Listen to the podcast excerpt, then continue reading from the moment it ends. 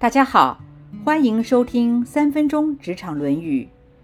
孔子说：“如果能够施展自己的才能，就可以担任起这个官职；如果不能把才能施展出来，就应该自己请辞这个职务。”这就像是一位业务人员，业绩总是最好的。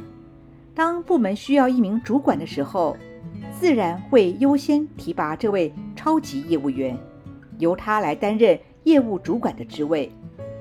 而这位优秀的业务人员，一旦当上了管理职，需要管理众人以及众人的事务的时候，他的表现却不尽理想。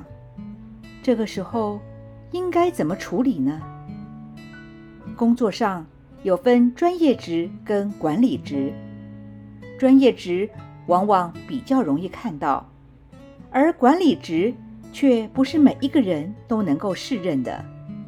公司在选拔主管的时候，有时只看到专业方面的杰出表现，却忽略了管理职上需要的人格特质以及才能。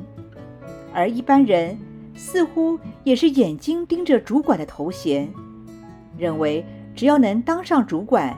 就是对自己能力的肯定，无论是专业职还是管理职，都有能力肯定的地方。运动比赛中，优秀的选手不一定能够当优秀的教练，而优秀的教练往往也不是来自于最优秀的选手。两者是有才能的差异以及不同的人格特质。苏格拉底说。认识自己，才能认识人生。如果一位优秀的专业职人员，若他不适合担任主管，就该让他继续在专业职上发挥。除了给予专业职上不同的头衔外，也可以在薪资福利上给予肯定。而身为员工的自己，若明白自己并不适合担任管理职，就要勇敢地明确表态，不要为了名利、为了面子而恋战，最后误人又误己，甚至失去原来不错的工作。歌德说：“觉察旁人的错误志向并不难，难在觉察自己错误的志向，这个需要神智非常清楚才行。”拔擢不适任的人，除了没有把专业职及管理职区分清楚之外，另外也有可能发生在酬庸的性质上面。因为双方存在着利益关系，就算没有专业能力，就算没有领导才能，也是无所谓的。假若一个企业主要的主管都是靠酬庸而来，那么这个企业的发展就会非常堪虑了。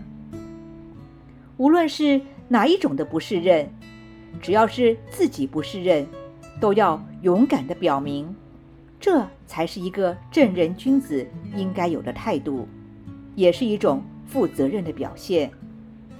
若是在自己无法发挥才能的位置上勉强为之，不仅在工作上无法有好的表现。